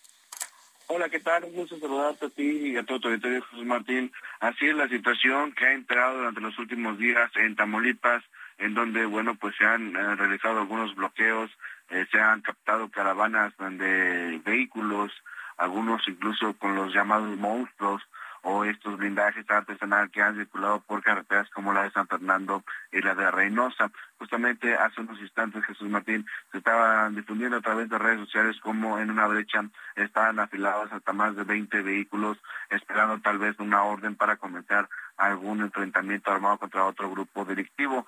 Durante la noche de ayer también se difundió otro video de unas 20, 25 camionetas eh, que estaban colocando un retén en lo que viene siendo la entrada a Reynosa por San Fernando. El día de hoy el gobernador estuvo en el municipio de Altamira, donde encabezó eh, la marcha, el desfile, vaya, conmemorativo al Día de Trabajo y aquí aseguró que son eventos entre los grupos delincuenciales y que la población está a salvo y en calma. Y es que afortunadamente, pese a la situación que ha imperado, ningún civil inocente ha sido víctima de estos enfrentamientos o de estos eh, bloqueos que se han registrado como en ciudades como Matamoros y Reynosa. Se confirmó la muerte de al menos eh, dos personas el día de ayer que se suman a las que ya habían eh, sido localizadas sin vida en el municipio de Jiménez hace unos días y que bueno, pues todo esto forma parte de los enfrentamientos por la lucha territorial de estos grupos eh, delictivos. También hay que comentar que eh, durante el día de hoy se confirmó la detención de un líder criminal conocido como La Cabra y que operaba en la zona de la ribereña. Sin embargo, no se ha informado por parte de la Fiscalía del Estado si forma parte de las acciones de la Secretaría de Seguridad Pública en esta entidad. Hay que destacar que el gobierno también dio a conocer que los códigos rojos se van a estar activando cada vez que sean necesarios y dijo el gobernador que no tenía nada que ver con un protagonismo. Hay que hacer mención también, Jesús Martín, que durante el día de ayer fueron varios los enfrentamientos entre policías estatales y los delincuentes que pertenecen al parecer al cártel del Golfo. También hay que mencionar que una mujer resultó herida y también había eh, armas donde estaba el vehículo, eh, en donde ella estaba este, con otros sujetos. También se aseguraron varias unidades, incluso en el Mante, también otra camioneta con armas fue asegurada por elementos de la Guardia Estatal. Todo esto ha ocurrido durante las últimas horas.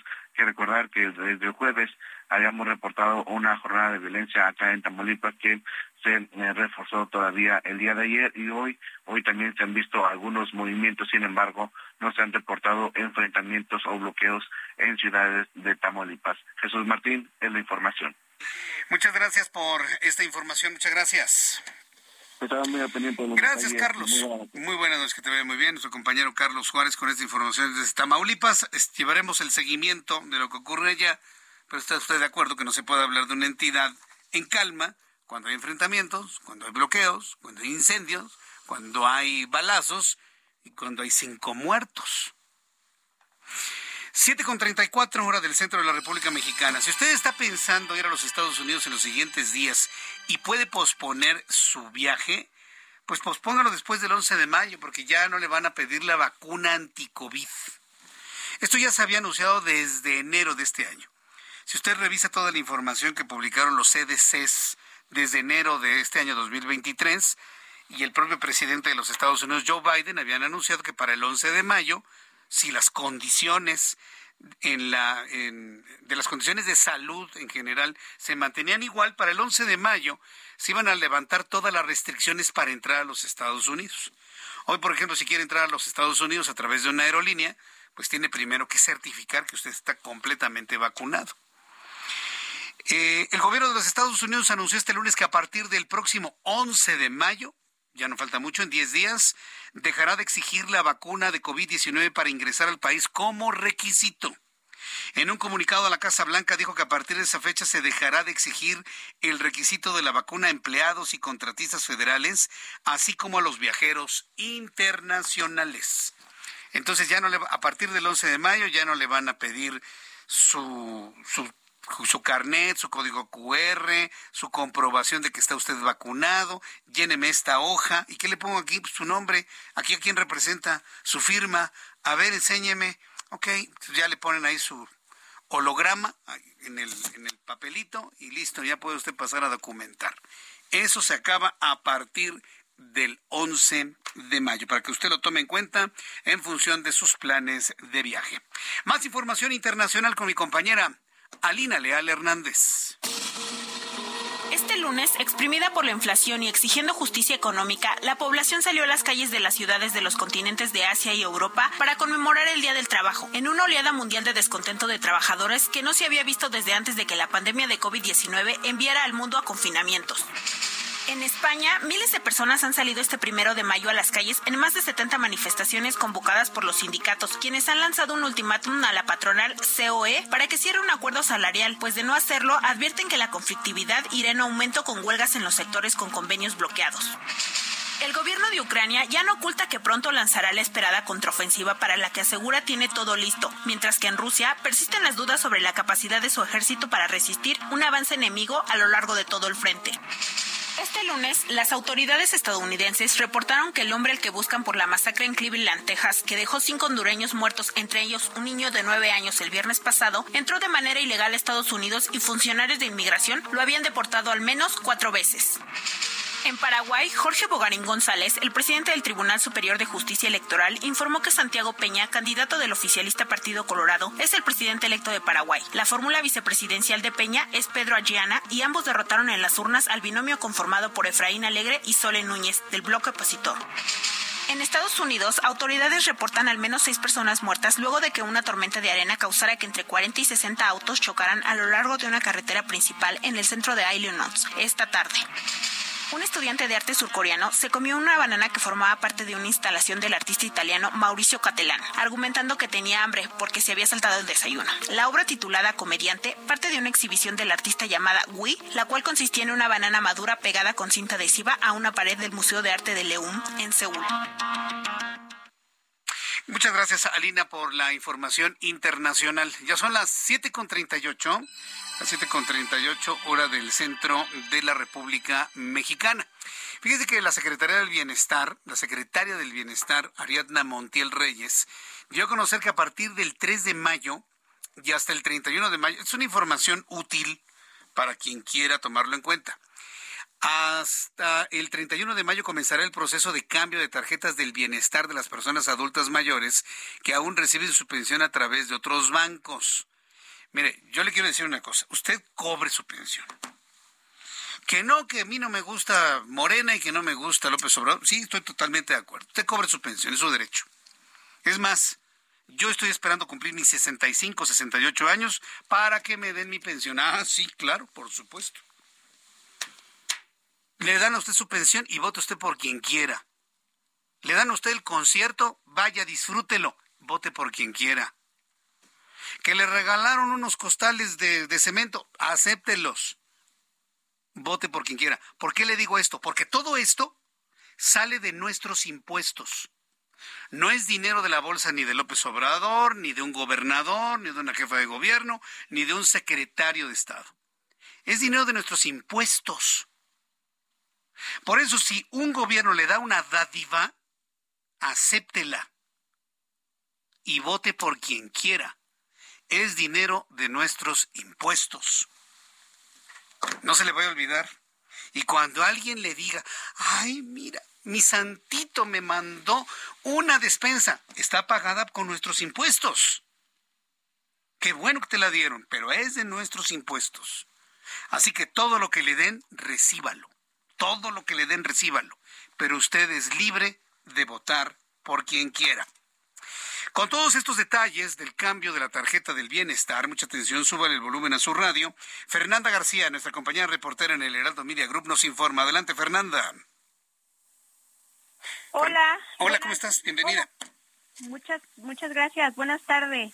Eh, pues sí, como dices, la secretaria del Bienestar, Ariadna Montiel, eh, dio a conocer que a partir del 3 hasta el 31 de mayo comenzará el proceso de cambio de tarjetas del bienestar de las personas adultas mayores que aún reciben su pensión a través de los bancos Banorte, Azteca, Santander, HSBC, Scotiabank y Afirme.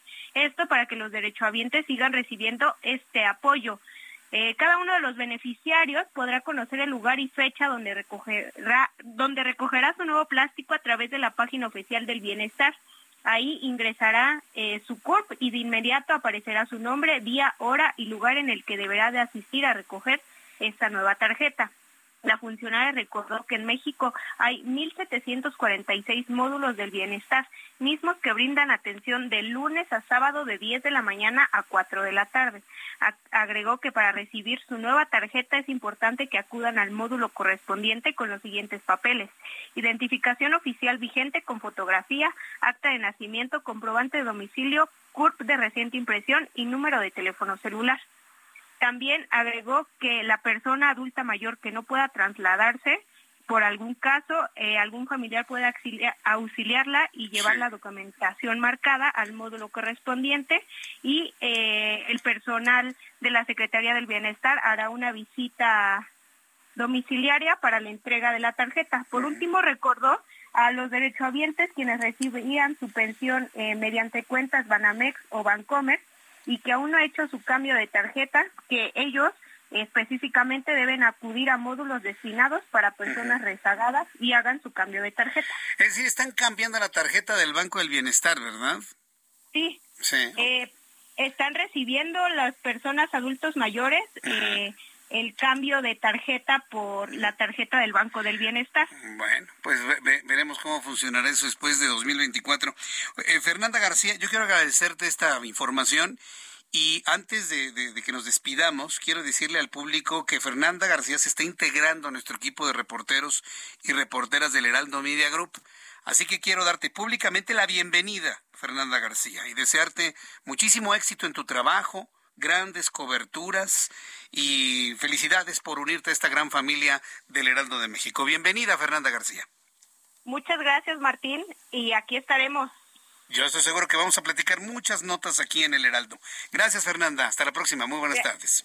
Buenas tardes. Que adiós. te muy bien. Adiós, que te veo muy bien. Fernanda García, nueva reportera aquí en el Heraldo Media Group. Siempre es importante, ¿no?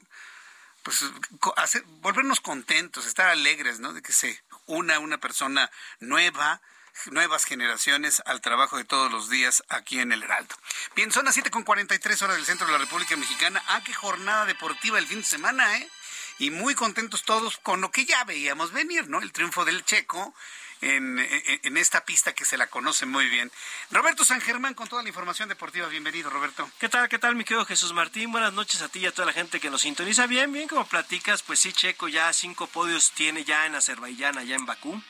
Lo hizo bien otra vez, se llevó también la carrera de sprint el sábado, se lleva el Gran Premio el domingo y pues ya está también a tiro de piedra de Max Verstappen, que ahora se equivocaron con él en los pits, fue la situación que no le gustó mucho al papá y a Verstappen, pero pues, eh, ahora sí que tuvieron que quedarse calladitos. Y pues, a Checo le funcionó esa parada mala de Verstappen para tomar la punta, ya no la, no la soltó y se llevó este gran premio. Fíjate que ya en puntos Checo tiene 87, Verstappen 93. Y abajo de ellos viene Fernando Alonso con 60. Esto es en pilotos y en constructores. Pues ya casi le sacan 100 puntos a Aston Martin, que tiene 87, ellos tienen 180. Ahí van volando. La verdad es que Red Bull se ve difícil que este año pierda un gran premio, lo están haciendo muy bien. Y bien por Checo, la verdad, tomando las oportunidades y ganando carreras, ¿no? Eso es bueno. Eh, parecía que no. Eh, vimos que el, viernes terminó las prácticas en tercero, ahí tenía sus cuestiones, pero por lo menos ya el domingo le fue bastante bien y en la carrera de sprint pues la ganó. Entonces se llevó un titipuchal de puntos este fin de semana el buen Checo. No se peleó con Verstappen, no, Verstappen no, no, no ¿verdad? Los, no, bien muy tranquilos, muy, muy tranquilos. Nada más Christian Horner, ya sabes que siempre tiene que haber un negrito en el arroz, pues diciendo que la suerte ayudó a Checo, ¿no? Entonces, bueno, parece que en, Red Bull es como que lo que haga Checo es siempre hay algo, ¿no? Siempre hay algo que, que, que tirarlo. Pero bueno, ya creo que Checo se ha acostumbrado y pues bueno. Pues sí, ya oídos sordos, no palabras necias. Es como una clase de racismo, ¿no? Pues claro que es racismo. Una clase de racismo, ¿no? Pero bueno, pero bueno. Oye, y ya pues tu equipo pasó de milagro, amigo. Sí, de La liguilla, mm. pues ya tenemos a los este, yo, a mí no me daría gusto, pero bueno, hay muchos que sí, eh, de la mediocridad, el repechaje de la mediocridad para luego enfrentarse a los cuatro sembrados, que sería Monterrey, América, Chivas y Toluca. Así quedaron en ese orden, ¿no? Esos son los que entraron de forma directa, que lo ganaron, la verdad, pulso. Los otros del 5 al 12 o al 13 sería Pachuca, León, Tigres, Cruz Azul, Atlas, Querétaro, Puebla, San Luis y Santos. Pero recordamos que Querétaro no puede jugar porque es el último de la porcentual y tiene que pagar 80 millones de pesos. Entonces no puede jugar, así que ¿cómo van a quedar los partidos Tigres contra Puebla? Esto va a ser el sábado 6 de mayo a las 7 de la noche. Tu maquinita contra el Atlas también el sábado 6 de mayo a las 9 de la noche en el Estadio Azteca. León contra San Luis va a ser el domingo 7 de mayo a las 5 de la tarde allá en el Estadio León. Pachuca contra Santos el domingo 7 de mayo a las 7 de la noche allá en el Estadio Hidalgo. Es un solo juego, el que gane se va a enfrentar, dependiendo cómo quede, al 1, 2, 3 y 4, ya te dije, Monterrey, América, Chivas y Toluca.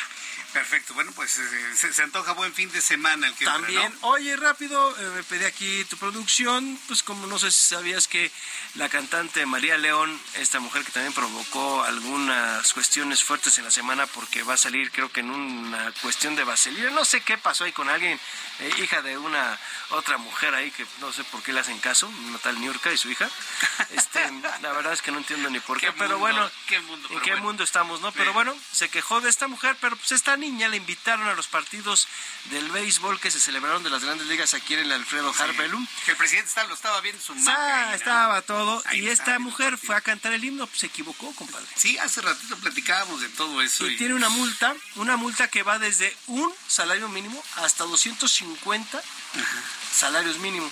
Ahorita el salario mínimo estamos hablando que está alrededor de 170 y más o menos, ahorita te digo la, la, la, eh, exacto, 172.87. Pero a ver, ¿sí le van a poner la multa? ¿Sí le van a Sí, multar? claro, eso cuando tú te equivocas a la hora de cantar. O, en- más bien entonar el himno nacional. viene. entonar. ¿Cuál fue el error de esta mujer? Puso, por el dedo de Dios se escribió, dijo, un soldado de Dios se escribió. Entonces le- le- la gente la- lo detectó, la bucharon, salió en redes sociales, se equivocó, ya la niña dio este, Se esta cantante disculpó. una disculpa. Y pues bueno, hay que esperar a ver qué dice la Secretaría de Gobernación, que es la que toma cartas en el asunto de cuánto va a ser la multa. Yo creo que no la pueden perdonar, porque si a otros cantantes los han multado y hasta... Ah, no, claro. Entonces yo, no, no hay razón por la cual ella no pague También la te multa. pueden ¿no? arrestar, ¿eh, amigo? Hasta 36 horas. Sí, hasta 36 horas por equivocarte. Por, por, no ¿Y qué a dónde te mandan? ¿Al torito? ¿Te ten mandan cuidado a qué se paro, o te mandarán a una corte marcial. A, a- a- a lo mejor al, al campo militar uno acá ¿No? por el toreo? Sí. Podrá ser, no sé, no sé a dónde te manden, la verdad no quisiera investigar este, a dónde te van a mandar, pero Ah, pues la verdad esta, esta niña pues bueno va a tener que pagar su multa o, Sí. el el- o- mira yo creo que a lo mejor ella no, el cuate que la contrató por escarmiento, no sé, seguramente le van a decir, oye pues te toca una tajada, hay que darla. ¿Cuántas equivocaciones tú recuerdas de cantantes que se equivocan en nuestro himno nacional? Me acuerdo, la de Coque Muñiz fue muy famosa. Sí, Coque Muñiz. María León, creo que Alejandro Fernández ya también se equivocó, no sé si iba pasado de copa, Sí. se equivocó. Este, creo que la gran mayoría se han equivocado, creo que Cristian Castro también se equivocó. O sea, creo que se ponen muy nerviosos y, y bueno, Es que no ensayan, es lo que platicamos hace claro, no, claro, no pero, se ver, preparan. A ver, amigo, pero pues te lo pueden poner en un prompter, ¿no? Pues Sí, sí, pero eh, po- poníamos el caso de, de María, María Carey, hace- o, o quién fue, este, Lady Gaga, perdón, Lady Gaga en, en la, en la apertura de un Super Bowl, pues se ve el trabajo, se ve que ensayaron, se ve que escogió el vestuario, eh, las entonaciones de, de- de su interpretación, o sea, hay trabajo, yo aquí no veo que ensayen, se les hace menos o pequeño cantar un Pues himno mira, nacional. yo, yo no sé, no creo que se te haga menos, ¿no? Porque es un honor el que te inviten, ¿no? Eso debe entenderse desde el principio. No, yo creo que también lo entendí ella, pero a lo mejor, me- me- mira, no sé qué decirte, me, me- me podría quedar claro eh, o podría decirte muchas cosas, se puso nerviosa, le- o sea, no, simplemente se equivocó y lo detectaron y ya, o sea, eh, bueno, Qué lamentable. Te voy a decir una cosa, eh, cantar todo el himno nacional es bastante largo el himno nacional. Ah, bueno, son nueve estrofas. Nada más. O sea, para que nos demos Sí, idea, porque la gente piensa que es pequeñito como lo de- el, el inglés, como el de los Estados Unidos, como el brasileño. No, el himno nacional son nueve estrofas y yo creo que podríamos hacer un examen aquí y nadie se sabe las nueve No, estrofas. ¿eh? nos sabemos la primera y la última, que es las, las que cantamos, la primera y la última. Pero normalmente cantamos la primera nada más. Y, ya, No. y el cierre, y se acabó. No tiene ningún problema para alguien que lo ensaya. Tú y yo nos podemos equivocar al cantar el himno nacional si no ensayamos y no nos preparamos. Ese es mi punto de crítica. Que no se preparan, que no lo toman en serio. Y es una tristeza. ¿O pensarán que no los van a cachar si se equivocan? Híjole, pues. Pero ya viste el público, ¿no? ¿Cómo le abuchó? Pues se dieron cuenta. Pues claro. Porque si lo estás cantando, a la hora que no lo cantan como tú, "Ay, te acabas de equivocar, mi reina. Fíjate, lo que llamó la atención más que el partido de los padres de San Diego contra los Eh, gigantes, de San Gigantes de Francisco. San Francisco, sí. ¿Y qué tal estuvo el partido? Pues fueron dos juegos, los dos los ganó el equipo de los padres de San Diego, que traen un equipazo. Ajá. Han tenido, la base que la temporada ha sido buena. De aquí se llevan dos triunfos, con esto queda su récord de 16 ganados, 14 perdidos. Hay que recordar que la Ciudad de México vuela mucho la pelota. El primer partido fueron 27 carreras, 16 a 11 en favor del equipo de San Diego y el segundo fueron 10 carreras, 6 a 4 en favor también de San Diego. Entonces, pues hubo, eh, creo que era mucho el morbo de ver grandes equipos, eh, las grandes ligas llegar al Harpelu, obviamente pues es el deporte del sexenio, le dieron con bombo y platillo y pues se habló mucho de este equipo también de los padres, que te digo que tiene también algunas raíces mexicanas, no hay inversión, o hubo inversión mexicana también, si no mal recuerdo, Alfredo Harp eh, metió dinero para los padres también en algún momento. Entonces, pues es un equipo que se conoce, ¿no? Que tiene, tiene arraigo con la afición mexicana. Es más, en, en, cuando tú vas a cuando tú vas a San Diego, el equipo tiene días hispanos. Entonces son los padres, no padres, los padres, te dan tus playeras, te dan tus toallas, te dan todo, y sí tienen un eh, approach muy cercano con su afición latina. ¿eh? Hay muchos de los eh, de las publicaciones que vienen en español, o sea, muchas cosas, y sí, y sí les gustan que los mexicanos que van de Tijuana a, San Diego vayan a verlos jugar. Qué, bien, bueno, que qué buen dato. Petco Field, el que está en el mero downtown de, de, San Diego, un estadio bien bonito, ¿eh? Adentro de la ciudad, o sea, en el downtown de la ciudad de San Diego está, está bien bonito. Muy bien, me, hiciste recordar al estadio este que está en la ciudad de Houston, ¿cómo se llama? El, el Superdome, el Astro, el Astrodome, el Astrodome, ya no se usa. Ya, no se usa, sí. Eh, en su momento fue una de las maravillas del mundo, se está cayendo. Sí, se está cayendo a pedazos, sí. Sí, sí, sí. Es una reliquia, pero vale la pena por lo menos verla, ¿no? Ay, sí, claro. son de esos estadios que ves en la tele, los ves enormes. Entonces pasó, de repente llegas a Estados Unidos, ves a los estadios y dices, hay ser enorme. No, ves, y son chiquitos los estadios. Están dentro de los downtowns. Sí, y son chiquitos, o sea, la verdad es que no son estadios tan grandes. Cuando tú ves el Azteca es un monstruo y de repente ves es un estadio, a mí me pasó mucho con el de el, ay, el de Nueva Orleans, no, me acuerdo, el, el Silver Dome, cuando lo vi, Dije, ay, caray, me lo imaginaba más grande y no, muy pequeñito. Miguel Roberto, muchas gracias por la información deportiva. Claro que sí, señor, aquí estamos. Pásala muy bien. Igualmente, buena semana. nos vemos aquí. Sí, sí, sí, la semana. Aquí estamos. Gracias. Roberto San Germán con toda la información deportiva. Ya son las 7.54, hora del centro de la República Mexicana. Y bueno, pues eh, hay varias personas que me han estado escribiendo a través de Twitter, arroba Jesús Martín MX, preguntándome a partir de cuándo ya no se va a pedir la vacuna en Estados Unidos. 11 de mayo, le repito, 11 de mayo ya no va a ser necesario que usted certifique que está vacunado o no. Ya nos vamos a partir del día de mañana, bueno, mañana, mañana 2 de la tarde, a través del Heraldo Televisión 8.1 los espero, así que no no se vaya a perder nuestro programa de televisión, canal 8.1 televisión abierta 161 de Sky HD a las 2 de la tarde, y a las 6 de la tarde Heraldo Radio en todas las emisoras del Heraldo Radio en la República Mexicana y en los Estados Unidos. Yo soy Jesús Martín Mendoza y a nombre de este gran equipo de profesionales de la información le deseo que tenga usted muy buenas noches y lo espero el día de mañana. Gracias, buenas noches.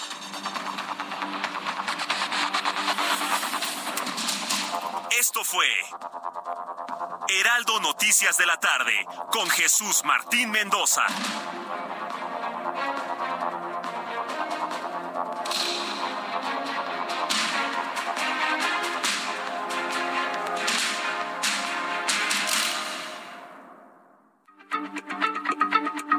Heraldo Radio, la H se lee, se comparte, se ve y ahora también se escucha.